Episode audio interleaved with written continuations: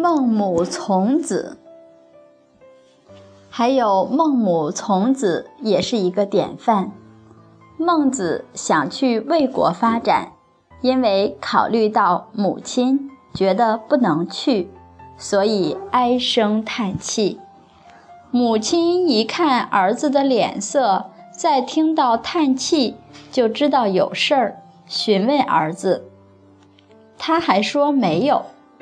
三问才说：“我想去魏国实现我的抱负啊，觉得您老了，儿子不能远游呀。”母亲说：“为娘我再怎么样，也是要以我儿子的道德学问为重，儿子去哪我就去哪。你有志向。”为娘不能够跟你的志向相合的话，我就是不守妇礼，没有守妇道。我们尽快收拾行囊，一同去魏国吧。后来，孟子在魏国成就了亚圣的道德学问，这是圣母从子的德范，成就了历史上又一段。母慈子孝，孟母在对自己儿子的教育上，确确实实特别有敏感度。周朝的孟子从小住的地方跟屠户家很近，有一天邻居要杀猪，他听到猪的叫声和平时不一样，就问母亲。这户人家为什么要把猪杀掉？母亲就同他开玩笑，说：“杀猪为了给你吃肉啊。”说完不久，他就后悔了，知道自己错了。